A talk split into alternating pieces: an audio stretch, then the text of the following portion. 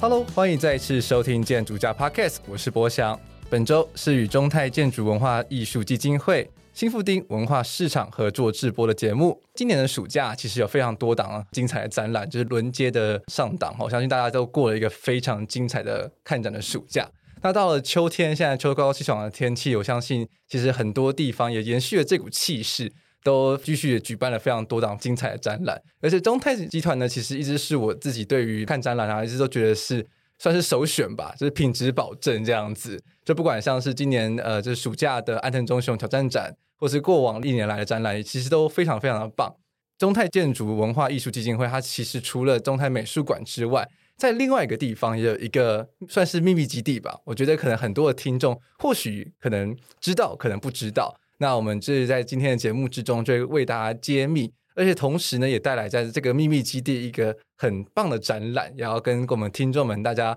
好康呃斗修博这样子。那在我们今天节目之中呢，也有两位非常隆重的来宾来到现场。那我们首先要欢迎的就是我们呃新富町文化市场的。总监洪一林总监你好，Hello，博翔你好，各位听众大家好。是，那我们刚刚提到说这个新富町文化市场啊，现在其实在举办了一个展览。那这次展览呢，我们也非常荣幸邀请到他这个展览的统筹资深专员 Vivian 来到现场。专员你好，你好，大家好。当然，因为听众们可能对两位都比较陌生一点点，可能对于这个新富町文化市场也很陌生，所以在节目的一开始也不免俗的要跟大家稍微简单的介绍一下。那我们是不是先请怡琳跟大家稍微介绍一下呢？好，大家好，不知道大家有没有听过新富町文化市场？那呃，新富町文化市场它是呃目前位在万华一个算是古迹在活化的一个空间，它是一个文化的场馆。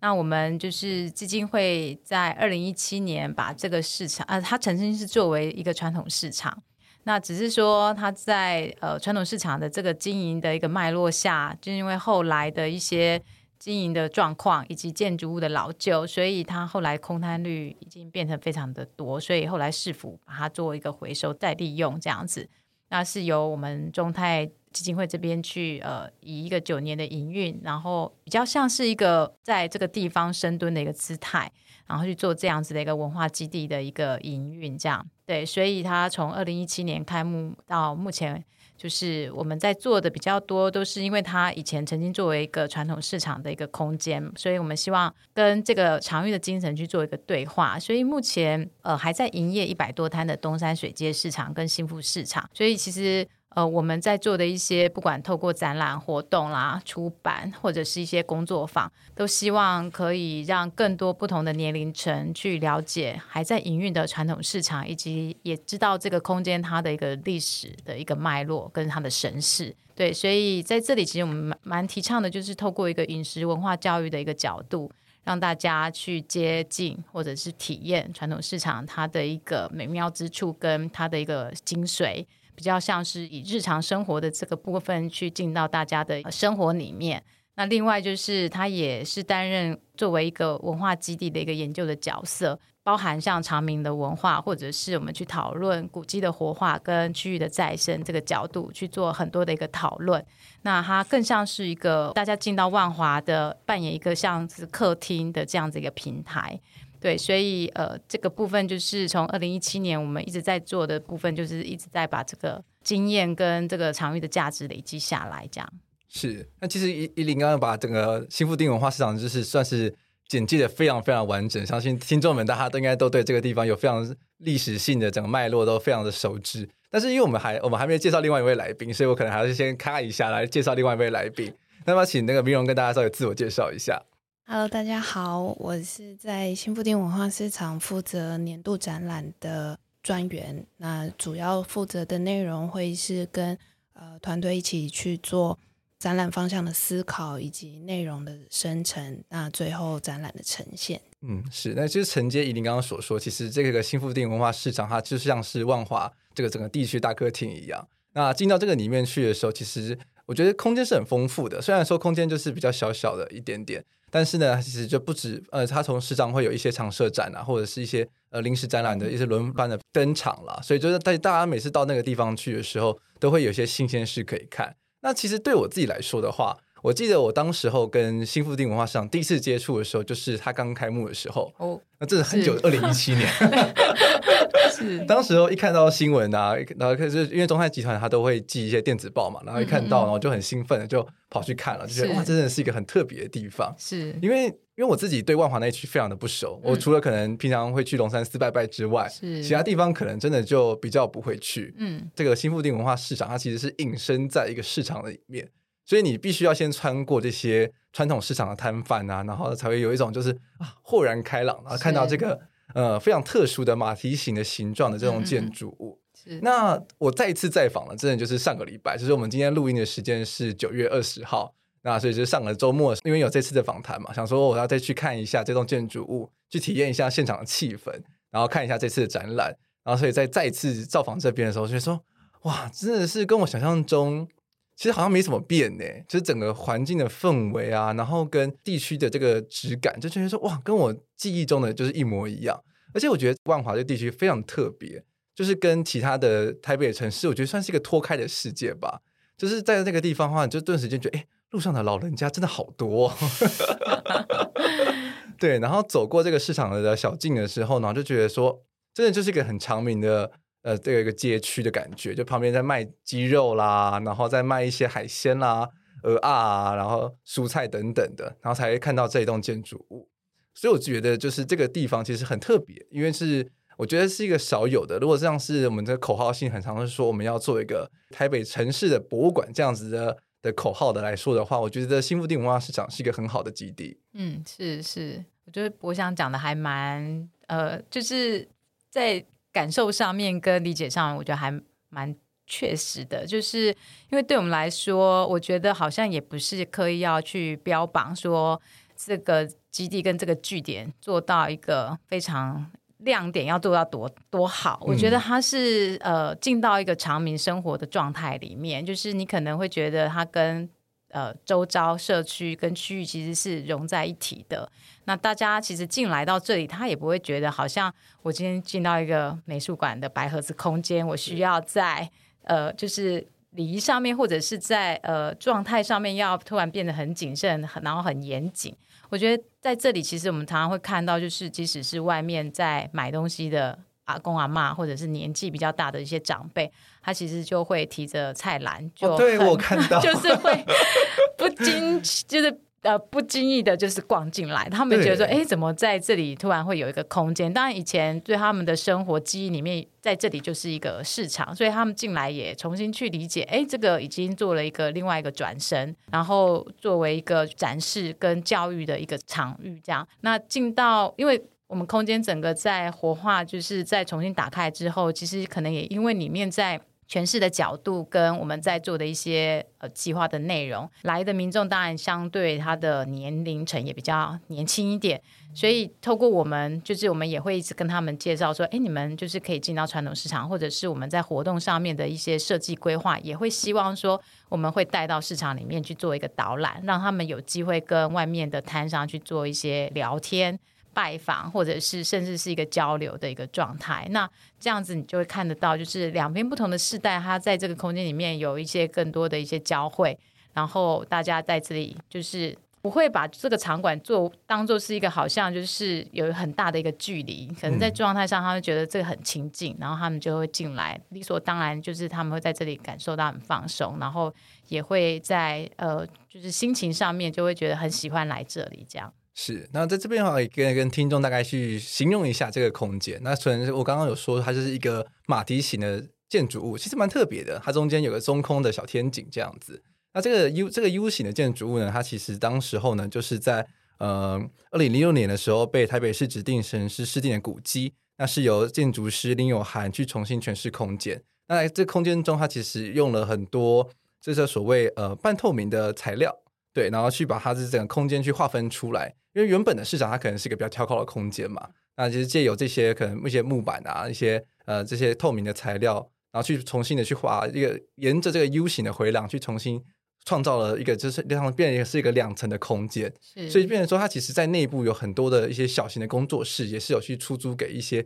其他的一些艺术创作者来去做使用，然后还有一些会议室啦，然后就是中泰集团基金会的办公室等等，然后其实剩余的空间的话，就是可能一些展览的空间。那我记得我当时候第一次去的时候，那当现场还有一个咖啡厅。那现在的话是暂时间就是歇业了嘛？是对。那除此之外，它在旁边其实有一栋增建，是我这次去的时候意外的发现。我发现我第一次去的时候完全没有注意到，还从一开始就在，应该是从二零一七年开幕的时候就在了。对对对，但是我这次才突然间发现，因为它的它跟这整栋建筑物融合的非常非常的好，嗯嗯，它就是有点是把这个嘛这个 U 字形的。的形状算是给它完整起来，就是它是配合这个形状去给它算是一个盖一个头，其实也是一个弧形的形状这样子，然后是一个很狭小的，算是我觉得有种像是走到日本的街头街区的感觉，就是一个清水混凝土的建筑物，然后就是它除了厕所的功能之外，它在它的二楼也是是一个展示的空间，嗯嗯，对，所以它是一个新发现，对我来说啦，就是二访的时候才发现说，哦，原来这边有一个建筑，那下次来可能就会发现其他东西，对啊，对啊。那除了这两栋建筑之外，它旁边还有一个就算是保留的蛮完整的一个木造的建筑。那它可能现在主要是呃出租给就是一些摊贩去做使用嘛。对，呃，日式的建筑目前是一个品牌 Tokyo By、嗯、哦，Tokyo By 对，对，对，它是比较是一个复合的一个餐饮的空间，结合他们就是在 Tokyo By 是一个。呃，日本的脚踏车的品牌是对，所以我觉得这个这个空间其实跟旁边的市场去产生出一个很很微妙的关系。嗯，就是因为大家对于传统市场的理解，可能都是一些就是可能呃，我们爸爸妈妈比较比较常去的一些地方。我们可能年轻人大家就想说，我们都会去一些这种连连锁超市去购物这样子。我们很少踏进传统市场了，甚至像现在年轻人小朋友可能都很真的很少很少去传统市场里面去了。那就是借由这个新富町文化市场，它算是把一个年轻人。重新的去带到这整个市场里面去，尤其是因为会需要去穿过这个市区的这个市场长廊的时候，其实你就会对于整个旁边的东西，你其实就会开启你的感知，你就会看说，哦，原来现在的蔬菜啊、海鲜啊，或者是一些时令的东西，应该是些这些产品这样子，可能这是之前平常去超市的话，可能就比较不会注意到，嗯，所以我觉得这是这个场场馆非常特别的地方。那当然就要带到说，我们在二零二二年这这次新推出来的展览。它其实也跟市场是有关系的。那我们是不是就请呃怡伶来给我们大家稍微介绍一下？好，我们这一次其实，在展览，其实应该是说，我们新富年度展其实都一直在探究，就是传统市场跟我们生活的一个关系。然后，我们过去从二零一七年，就是每以每年的一次的这样的频率去举办年度展，对。然后，呃，在一开始，其实我们都会比较透过像建筑。然后艺术文化或者是当代的这样子的一个视野跟不同的角度去呈现传统市场它的不同的一个样貌跟它的面向。那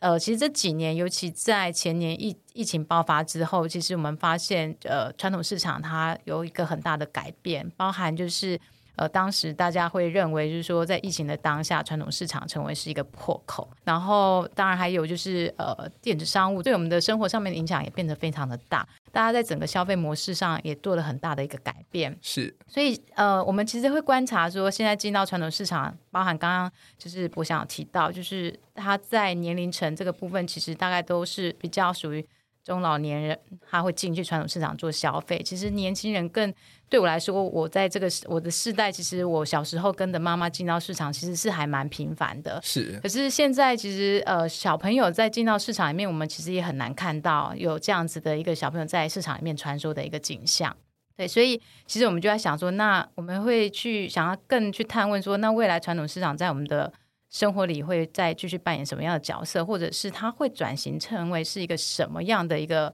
呃未来的市场？对，那应该是说这个探问、这个提问一直在我们这两三年，应该是从疫情之后一直在我们就是团队里面的心里一直在发酵。所以在这一次，就是我们希望跟这次的策展团队 Lobworld 去讨讨论一个近未来的一个市场，它会是什么样的一个样貌？那让不同的就是九组的来自台湾跟日本的创作者，他们。透过他们的观察、填调跟采集，去提出他们的一个创作上面的一个想法，以及一个比较实验创新的一个，不管是商业模式，或者是他们的一个产品，跟他们的一个实验性的一个内容，这样子。是。那其实我们大家对于市场的想象的话，其实它其实是有个蛮有蛮具体的时间段的。它可能像是早市的话，它可能就是早上可能五六点就开始摆摊，然后一路摆到中午十二点。那我自己有点好奇啦，因为艺术家可能很多，就我自己内心中的刻板印象，就觉得说好像都是一些夜猫子啊，或者在晚上创作这样子。那会不会跟就是市场的人要去协调、去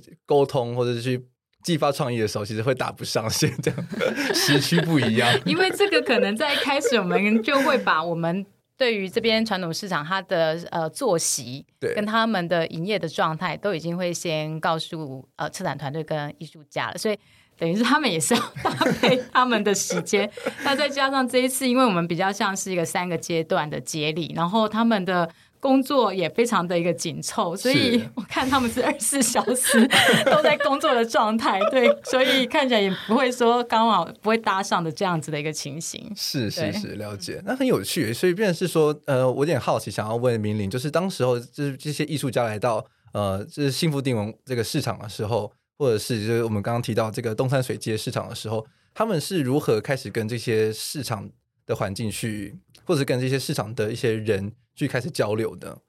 嗯，因为他们其实来到这个地方，他们有呃蛮限定的一个作业的时间。那当然就是透过我们，因为我们。基金会在幸福町文化市场这边跟市场摊商也花了蛮长一段时间相处，所以我们也蛮知道说他们这边可以呃跟艺术团队互动的时间，或者是可以带艺术团队走进市场的时间。所以其实，在一开始就是呃彼此 kick off 互相认识的时候，我们就会介绍。这个地方的环境，因为新福町文化市场，它的隔壁就会是新富市场跟东山水街市场这两个市场的呃在一起的一个地方，所以那时候就会带着他们去认识摊商，然后会介绍他们几个呃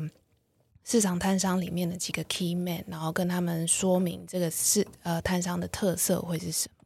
那当然我们会。呃，给他们一段时间，让他们自己去跟这些摊商去相处。那我觉得我们也很感谢，就是这些市场摊商，应该说就是可能这几年训练下来，他也蛮习惯我们带着形形色色不同的 创作团队去跟他们打扰。那因为摊商也知道说我们在做这件事情，其实是希望可以带更多人去认识传统市场，所以他们其实也很欢迎，也非常大力支持我们。就像宜玲刚才有提到的，几乎每一次的年度展，我们都是带着团队进到传统市场的现场，然后去感受现场的一个场域的氛围，然后才会让团队再去做一个转化设计的部分。是，那我有点好奇，因为像是刚刚提到说，我们这次展览它其实会有台湾跟日本的艺术家来到现场嘛？那这样子，因为跟传统市场的他们可能都主要是用台语啊，呃，一点点的国语，那在沟语言沟通上的话，是不是会有一些挑战呢？这个其实是蛮有趣的一个例子，就是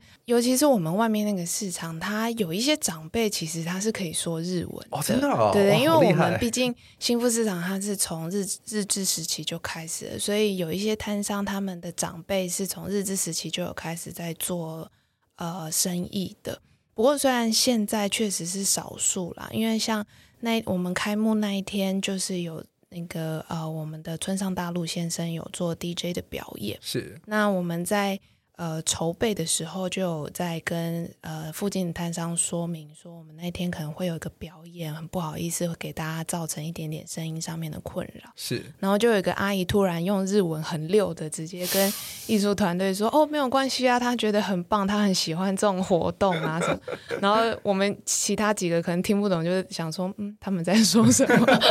所以其实想象中呃。虽然我们在旁边有的时候也会做语言上面的协助，不过有一些长辈也可以做一些呃语言日文上面的沟通。那另外甚至是可以提到呃，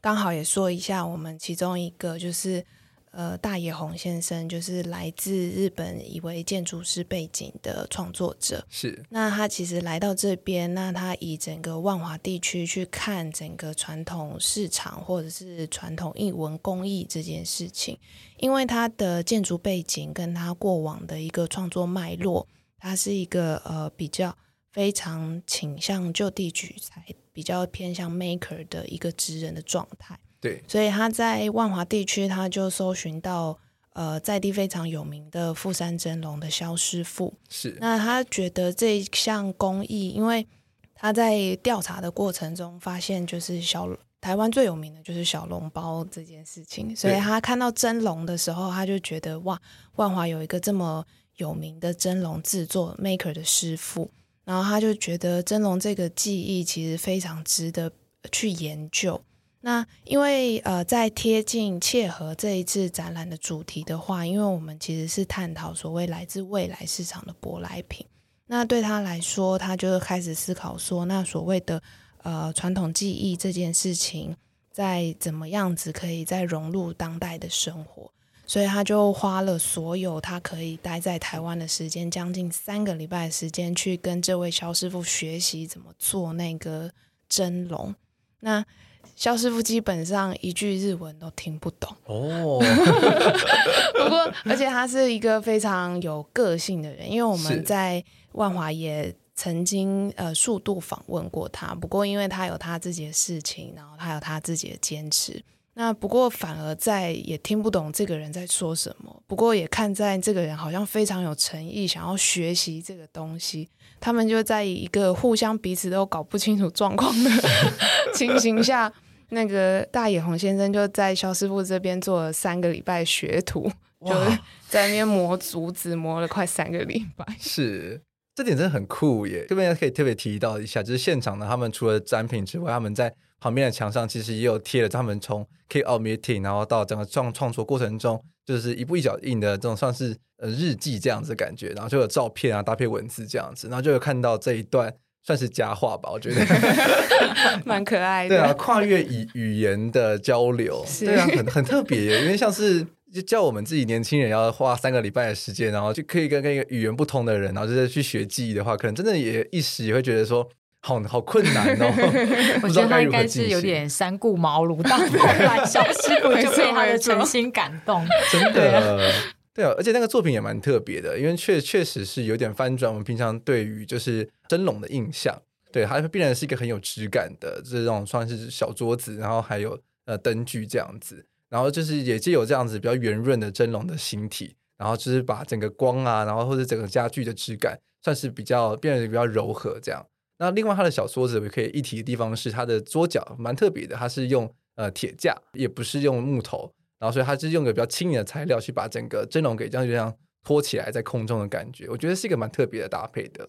我觉得这次也是就是。我们过去的展览其实都会比较是在展览的时候呈现一个线下跟现象跟观察，然后或者是就是创作者他自己在这件事情他的一个诠释。那这一次其实我们给 The World 就是策展团队一个命题，就是我们希望就是在做的事情，它是未来有机会变成是一个开创性的地方事业。就是说，假如传统市场它可能在这个阶段跟未来可能它都会慢慢从需要的这个状态里面慢慢消失，或者是说。在这个世代的断层里面，其实已经有一个危机感。那什么样的一个呃新的事业，它进入到这个传统市场去发生的时候，它有办法去做这样子的一个缝合？对，那甚至它可以是一个真的有机会变成是一个商业模式，产生一个经济的这样子的价值的一个状态，而不是说只在展场上就展览结束就没有了这样。嗯，嗯是。那其实刚刚提到那个真龙的作品啊，我觉得是突然间刚刚又重新看了一下照片，就觉得说哇，真的是难怪是说是建筑师的作品，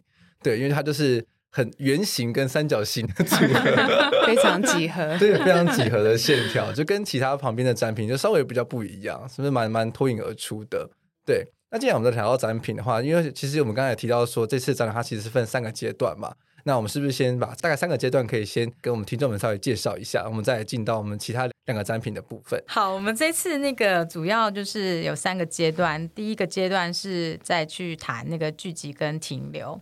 然后第二个阶段就是去进入到一个对话跟交流的一个状态，然后第三个阶段是去呃产生一个创造跟一个协作的这样子的一个模式。嗯嗯，是。那我当初为什么会在把这个命题的时候，会是用这样三个阶段的方式去进行呢？这个我我补充一下好了，因为其实我们当初在思考这件事情的时候，因为基金会在新富町文化市场经营了也有一段时间，那我们确实有在思考说，呃，下一个阶段我们应该可以在做什么事情，或者是怎么样去跟传统市场合作。所以在那时候在跟 Law Forward 讨论这个命题的时候，我们就会想说，那呃基金会过往在这个场域里面做了呃很多的课程展览，那在下一步我们所谓的未来市场这件事情，我们该怎么样去想象？所以那时候会这样子做命题，其实我们是有一个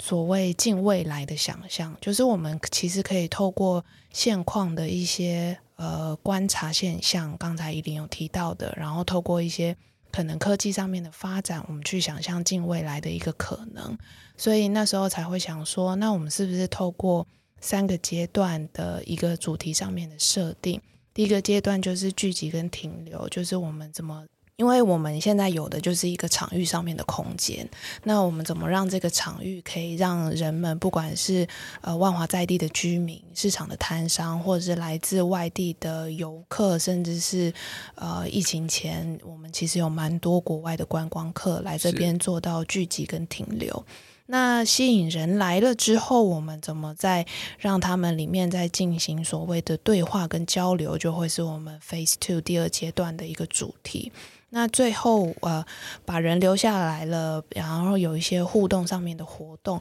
那当然，我们也希望大家是不是可以，呃，进行一些对话，互相去创作出一些属于这个地方、属于万华、属于在地的一个，呃，可能是一个活动，或者是一个记忆，或者是一些感受。因为在透过呃共同创作的过程中，大家对这件事情或者是这个地方会更有记忆、更有感情。嗯，是。所以，就是对于对于你们来说，你们会希望借由这个展览，其实是可以把不艺术家的作品，不只是就是停留在就是艺术的呈现上面，而是可以跟当地的人会有更多的互动吗？所以，你们会有举办一些什么样的的活动，会去呃尝试去拉近就是当地的人跟艺术家之间的距离呢？呃，我像我们在开幕的时候，呃，以第一阶段来说，我们开幕有一个。呃，刚才提到 DJ 的表演，那主要是因为村上大陆先生他的作品是一一台音响，待会可以仔细的再介绍一下。所以他用他的作品作为 speaker，然后因为他自己本身是 DJ，有在混合音乐，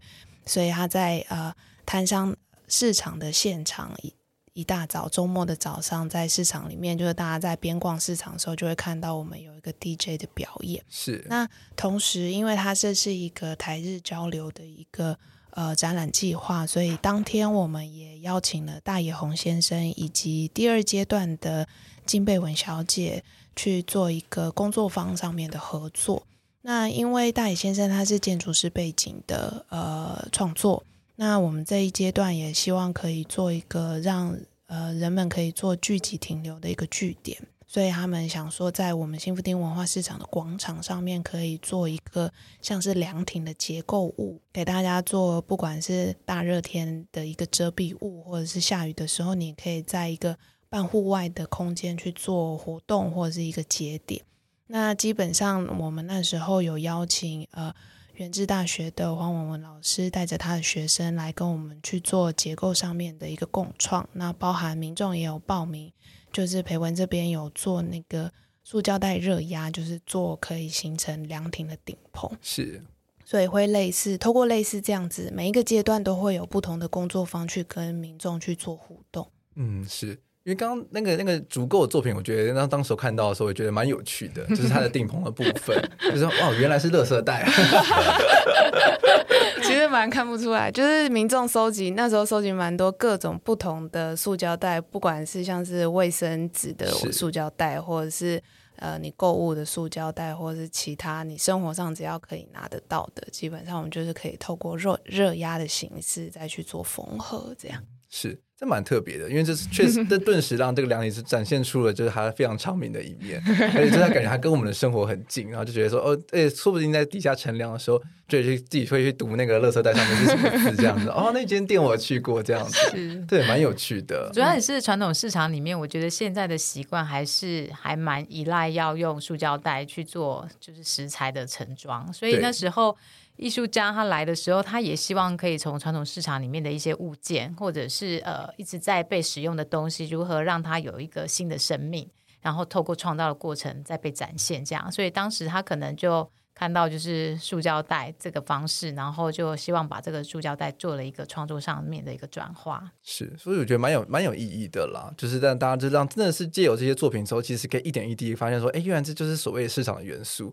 那可能是我们平常因为很非常习以为常的时候，可能会忽略的部分。那我们刚刚提到说，第一阶段它其实主要的是聚集跟停留。那在我们第一阶段有三个作品，除了我们刚刚提到的这个蒸笼的作品，它是蒸笼的制作材料和职人工艺传承传统的人和物。它这个蒸笼的作品之外呢，另外两个作品分别是未来的声音，交错台湾市场时空的音响生命体，还有市场里的生理与心理空间物件式移动休息区。那看到文字上的话，大家可能现在脑中可能没有什么画面，所以我们就会 慢慢的就是借由这些说明的方式，让把这个作品的画面给传递到听众们的脑海中。那我们第一个作品是未来的声音交错台湾市长时空的音响生命体。那它的的创作者就是刚刚提到的 Sample Ink 的村上大陆先生。那除了刚刚提到的音的这个 DJ 表演之外，我觉得他这个非常特别的地方，是因为它其实是在我们这个三个礼拜的时间内，它去创造出了一个。巨大的音响 非常非常巨大的音响，而且它看起来就是让我就是有一点有一种有一种玩味的感觉，是因为它有一种很像机器人一样，它是有两只脚的。呃，大家如果大家脑中想象的话，它可以想象它的身体是一个很大颗的球体，对，然后还有个很大嘴巴，那个大嘴巴就是它的音响，就是 speaker 的部分。那它同时有两条非常非常长的腿，就很像是嗯长颈鹿吗？就是没有头的长颈鹿。我觉得蛮像那个怪兽电力公司里面的那个麦克华斯基，哦，对，长高版本的 麦克华斯基，没错，对。然后这个球体内部其实也非常的特别。村上大陆先生他其实是就是去收集了很多市场的材料，不管是在这个新富町的市场里面呢，或者是他刚刚有提到，他其实还有去到就是永福桥下的就是那个算是二手跳蚤市场，去收集了很多物件，然后去装置在它的整个。球体里面的空间，所以就是看这个球体的时候，你不只是听它播出来的声音，它其实在这个整个球体里面，其实也算是去形塑一个很奇妙的小世界。因为它它一直以来的创作脉络，它其实就是透过声音去跟整个场域空间去做对话。那同时也透过这样子音响物件的创作，它也将整个历史脉络去做，不管是物体上的呈现，或者是声音上面的呈现。所以刚才柏翔有提到说，他在呃，透明球体里面，它其实去万华周遭或者是传统市场里面、跳蚤市场里面，他去收集了非常多所谓的旧型的古物。那之所以他会收集旧型的古物，就是因为他在了解新富町文化市场整个呃的历史脉络跟外面传统市场的关系，他希望可以结合，就是。从过去一九三五年落成的时候，一直到现在的呃传统市场买卖的声音，那所以在呃物件收集上面，他希望可以透过这些古物，那其实里面也会发现，他会有一些模型的小人啊，或者是一些感觉看起来很天马行空的场景。那主要也是因为他在观察传统市场的时候，其实跟他自己创作者本身的一个身份转折有关系。就是因为今年他刚成为一位新手爸爸，对对，所以他在观察传统市场的时候，他有发现说，哎，其实小孩子蛮少的，就是蛮少小朋友会进入这个空间。所以他当初一个蛮单纯的观念，就是他希望可以。呃，创造一个设施或者是一一件物品去吸引小朋友的注意，所以他在整个透明球体里面，他创造了一个其实蛮像一个 Wonderland 的蛮奇幻的景象去吸引小朋友。那就再加上作品的部分，呃，声音作品的部分，就是刚才有提到，它其实混合了三种声音，一个就是过去呃我们新富町文化市场本体建筑物在一九三五年落成的时候，他去收集的一些广播内容。那以及他在现场录制的传统市场的一些日常声音，那在同样切题回来，所谓来自未来市场的舶来品这件事情，他就觉得他应该要去，呃，因为台湾跟日本一样都是岛国，所以他们觉得，呃，从远方来的舶来品都是渡海而来，从遥远的未来异世界渡海过来的，所以他希望可以录制，就是包围台湾这个海的声音。为了录制这个最纯粹的海的声音，他还特地在短短的创作期间里面跑了一趟蓝屿。哇塞！就是特地去录这个海的声音，因为我们那时候还想说，其实东北角也可以录，觉得声音海的声音比较纯粹。对对对，殊不知他好险能在台风要进来台湾扫过的时候赶得回来，哦，真好家在。对啊，不然就差点就要回不来了，就没办法开幕了。蛮紧张的那时候。对啊，可是他他怎么会有时间还有去办法去到蓝屿去采声音？因为他光是那个球体的创作制作时间，其实应该就还蛮赶的吧？他其他其实就是我们刚才提到的那个二十四小时工作的工作狂，因为 因为目前就是因为呃日本创作者来台，他还是需要在防疫旅馆去待一段时间。那个时候他其实就已经蛮受不了了，一直 跟团队说赶快帮他排工作什么的。然后只要一借到场域，就会跟我们说，嗯，他真的会在这边就是待二十四小时。他基本上去。呃，因为他甚至是在最后作品进场前，他去了一趟兰屿，希望可以补这个声音。所以从兰屿到现场作品进场三天的时间，好像睡不到五到八个小时吧，就是他睡得非常的少，应该是说甚至有一度超过四十八小时没有睡觉。他就很想要把这件事情完成。哇，真的是就是艺术家之人，就是大大 大展现的一一刻呢。对啊，现在叫我要自己四十八小时都不睡觉，我还真的一时之间做不到。那我看现场的照片，其实就有提到说，其实 Riku 先生他很喜欢就是零件店，就是台湾有还有零件店哦。哦，就是万华，它其实有蛮多呃五金行或者是、嗯。呃，五金零件的小店、传统店家可以去做走逛跟贩售。那是因为万华它其实是一个蛮早以前就有发展的区域，那它甚至呃在街道上你也会看到很多像是脚踏车店等等的，所以。其实，在万华，我们自己场馆在做修缮，或者是找一些螺丝零件什么的，其实觉得在街道上面都蛮好找的。哦、真的、哦，对啊，对啊。那甚至说，像我们市场里面，因为我们市场其实基本上真的是什么都有，像是抹布啊、窗帘啊、啊各种刀具啊等等的，在我们。呃，新富町文化市场周遭的那个新富市场跟东山水街市场上面都可以看到，蛮琳琅满目的。是哇，这真的是蛮值得大家去，如果有机会去这个现场看展览的话，顺便去附近走走，多多挖宝。对，挖宝的地方。因为像我自己也从来没有去逛过零件店，看到那照片的时候觉得很神奇，很像是一个宝库一般，就是真的是两旁的架子摆的满满的，全部都是零件。对，其实你也分辨不出来它到底是什么，但是可能就是对于这些创作者来说，就是就像是一个。哇，这是对他们来说，他们可能是他们的 Wonderland 吧？对啊，像华中桥一带，然后因为以前万华它也是一个印刷厂的大本营，是对啊，所以很多的机械就是呃零件，然后可能都集中在华中桥，然后以及就是华南市场周边，以及那个华南南路的那一个区块。是，对，嗯嗯，好，所以大家大家非常值得去探索看看。好的，那另外一个作品呢，其实是市场里的生理与心理空间。物件室移动休息区。这个作品，我觉得有意思的地方是，它很像是缩小版的摊贩，迷你版的摊贩，是把一个我们平常看到的这摊贩给整个缩，就是用缩小灯缩小成大概是这种板凳的大小，然后它就是现在是它是一一个一座一座呢是可以连接在一起的，然后变成是有点像是小火车一样，对，对，有一点点这个概念，因为其实它是来自呃台艺大雕塑系的 Mono Uno。呃，瑞谦跟乔琴的一个创作，那他们过往的创作脉络基本上就是透过物件的形式去探讨整个场域跟人之间的关系。那他们也呃常常会透过艺术的角度去思考，怎么样才可以作为一个被使用的家具，可以让呃一般民众或者是一般大众去做呃日常生活中的代入，这样那。基本上，他们呃在作品中，像是博翔刚才有形容到的，他其实一个很像一个小小的摊商，他基本上就是一个矮凳的尺寸。对。那因为他们其实在，在其实呃瑞金跟乔琴他们年纪应该跟大家差不多，就是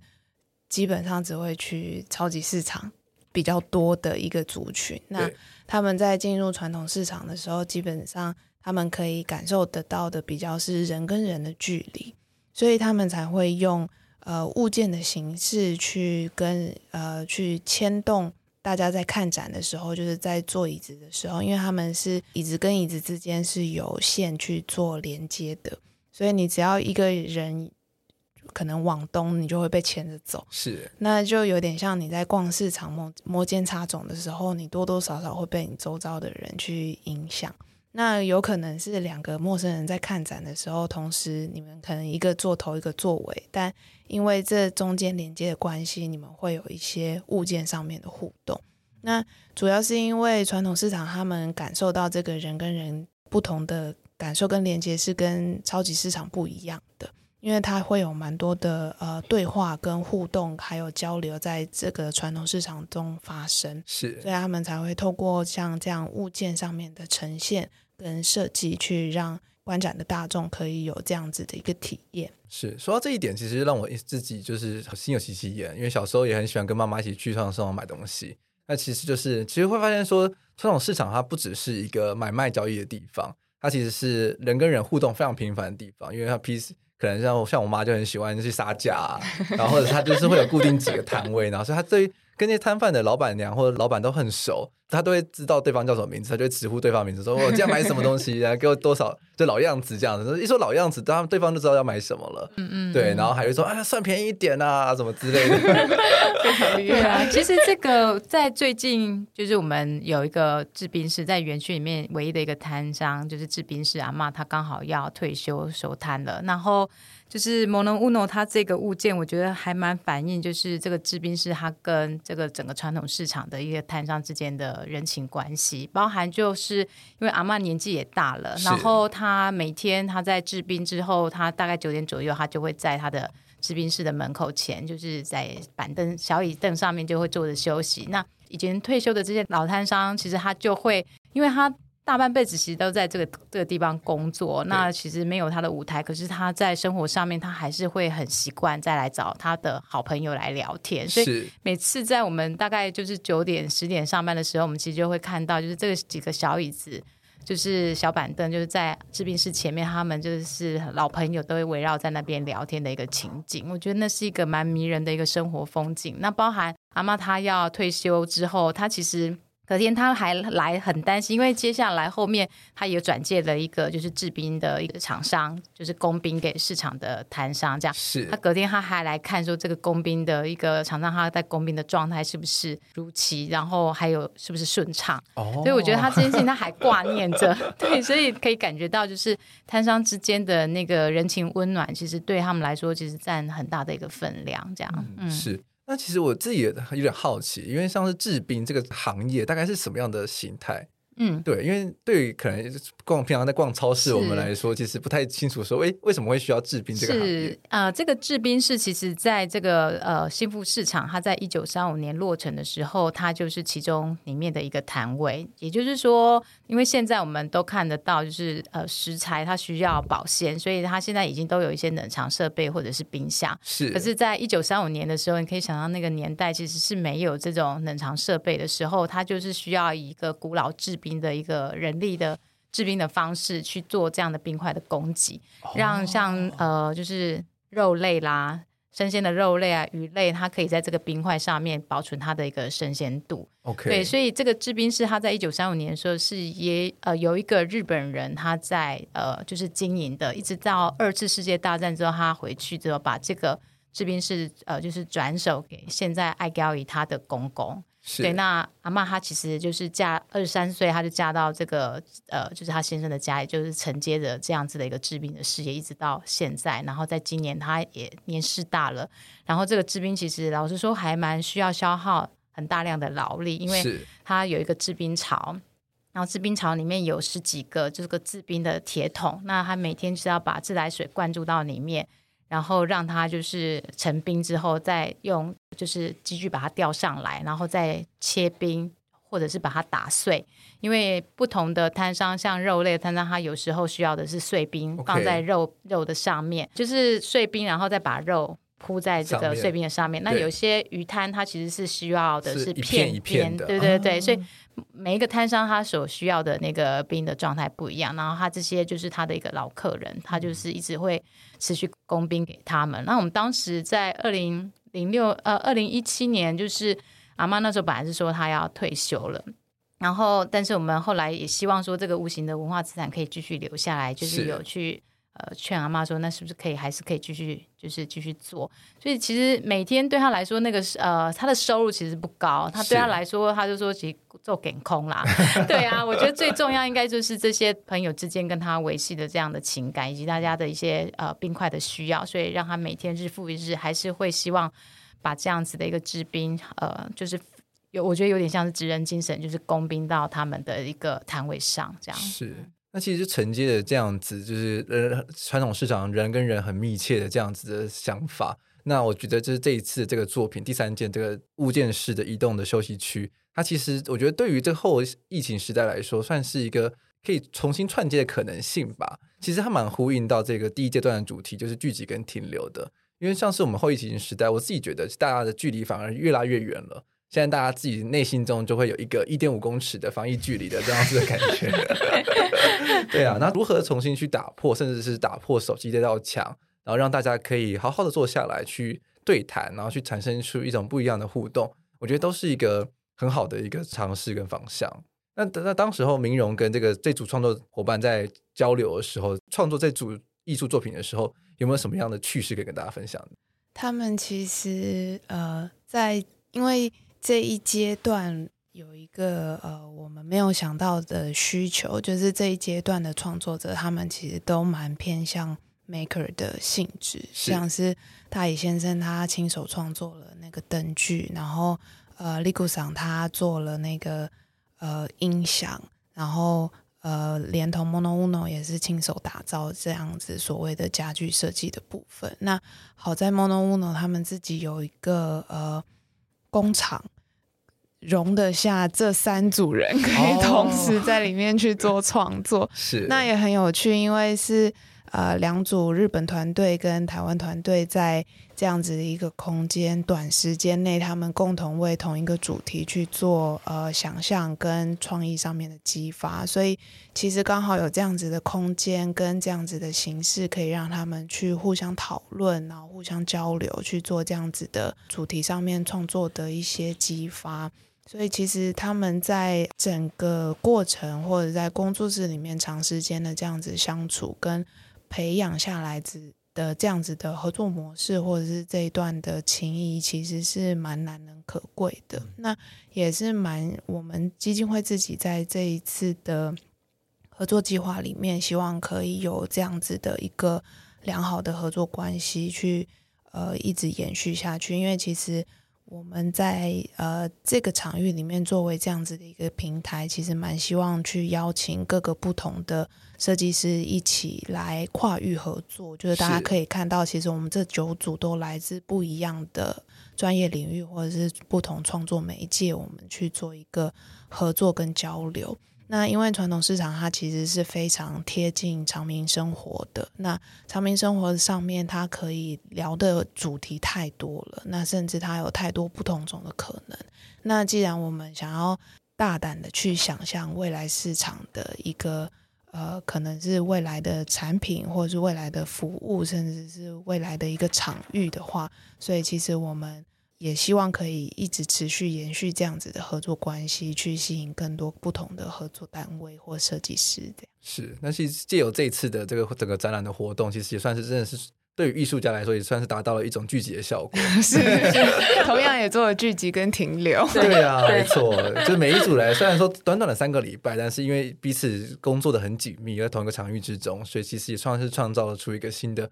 合作。就未来说不定哪一次就会有其他新的合作的可能性。对，那在这一集节目播出的时候，大概是十月三号，如果没有任何意外的话，其实就是也同样是这次这个展览的第二阶段也要开始了嘛，对不对？那么也请明荣大概跟大家介绍一下，大概第二阶段会有什么样的作品呈现呢？第二阶段，我们这一次也同样是由三组的创作者去做呈现。那一个就是我们邀请所谓饮食制作人，他们在呃制呃制作团队之外。他们在这个呃整个餐饮美学上面，他们作为呃结合顾问、设计、行销，甚至是一个活动企划等服务的一个结合。那他们在这个命题下面，他们去想象了所谓未来食物上面的服务或是呈现会是什么样子。是。那再来就是我们邀请台湾服装设计师金贝文，他在他花了其实。比三个礼拜还要更多、更长的时间去思考传统市场上面的呃，一个服装设计，它可以用什么样的角度切入？那因为它自己一个版型设计的一个特殊性，呃，就是同样一个版型，它可以作为围裙的使用，或者是包包的使用。哇哦对，所以就是大家可以到现场去看，说究竟。同样一个版型，它怎么样可以在这两个物品之间去做不同的选择？就是你在展场上面会可以看到，说这个东西是怎么样在传统市场或者是大家日常生活中可以怎么样子被使用，或者是怎么去进入每个人的日常生活中。那另外就是呃日本团队的 bonus track，那这边。稍微多一点点的介绍他们在日本所做的事情，就是他们其实，在二零二零年的一个下北泽的一个区域，那那时候因为他们那个地铁地下化的关系，所以它整个区域就是有做一个更新。那他们就是在想说，这个空闲的区域他们可以做什么样子的使用？因为过往它是作为车站跟铁路的一个经过的一个地方。那多了这个地区，他们就在想说怎么样去活化这个地方，所以他们做了一个像是商店街的一个概念，去结合了不同的呃日常生活品牌或者是设计品牌去进入这个地区跟空间，然后呃也吸引了更多人来这边光顾，甚至在地人也有对这个地区有更多的想象。那那个时候在邀请这个团队，主要也是因为他们也在。呃，日本当地去用了他们许多在地的一些特性，或者是呃在地的一些人事物去打造这样子的街区，所以我们也希望可以透过团队间的交流，就是了解说，哎，如果是在新富町文化市场这个场域，怎么去跟传统市场或者是这个街区，如果是他们来到这个地方，他们会想要怎么样子去做。店家间的合作，或者是打造什么样子的商店街的氛围，就是大家来想想看，在未来这个传统市场，它可以变成什么样子的商店街的形式？对，上述三组的作品，其实这样大概简单的听完之后，其实我觉得跟就真的会达到某一种算是，不管是市场间跟市场间的对话，或者市场跟人之间的，就是跟我们这些呃逛市场的人之间的对话，我觉得会是一个很有趣的互动。我也非常期待，就看到三组作品的呈现。因为我自己当时候就看完这这个命题的时候，其实内心中是有一点 confused，想说到底是要做什么东西呢？对，但是我到了现场去看了第第一阶段的展览之后，我觉得是非常有意思的，就是算是提供给我一个新的去看观看传统市场的角度。所以我也非常期待，就是后续的二三阶段的作品的继续的呈现。是，就是希望大家来看一次之后，还可以一来再来。对，因为万华这个区域真的是很很妙啦。中泰集团它其实有出一本书嘛，就是跟万华有关的书。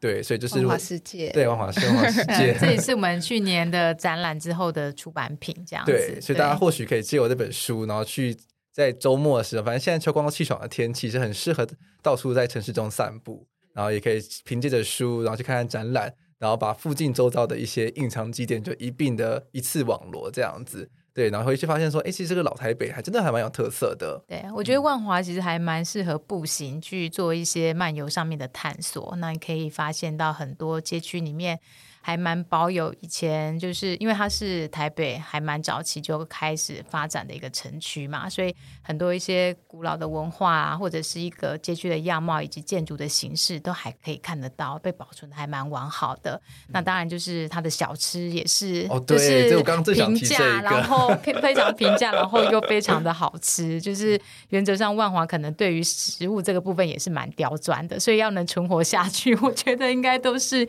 要某种它。的就是有他的能耐，对，所以我觉得吃的、看的、玩的，应该都可以在万华的这一趟来满足。这样是，我觉得很适合大家，就年轻人去寻找一些老味道。就是现场和就是在整个区域，其实会看到很多我们现在可能在其他的市区里面很少看到的一些饮品啊，或者是一些呃甜点之类的。我觉得这可能都是一些深藏在儿时回忆里面的一些味道，或许就可以借由这次的旅行，全部都一次体验完这样子。好的，那在节目的最后，当然也要再一次跟大家宣传一下，这个是展览，这是由中中泰建筑文化艺术基金会新富町文化市场所举办的，来自未来市场的舶来品，九个推测未来的台日实验。那展期从九月三号一路到十一月二十号，那从早上十点到晚上六点都可以到现场看展，所以很适合大家，不管是早起的人，或者是午后睡睡饱之后，然后去万华来趟小旅行的时候，然后一并去把这展览给。要好好的欣赏一番。好的，那在节目最后，当然也要谢谢谢谢我们两位的来宾，就是怡琳还有明荣来到我们节目。谢谢，谢谢，谢谢。好，那我们下周见，拜拜，拜拜。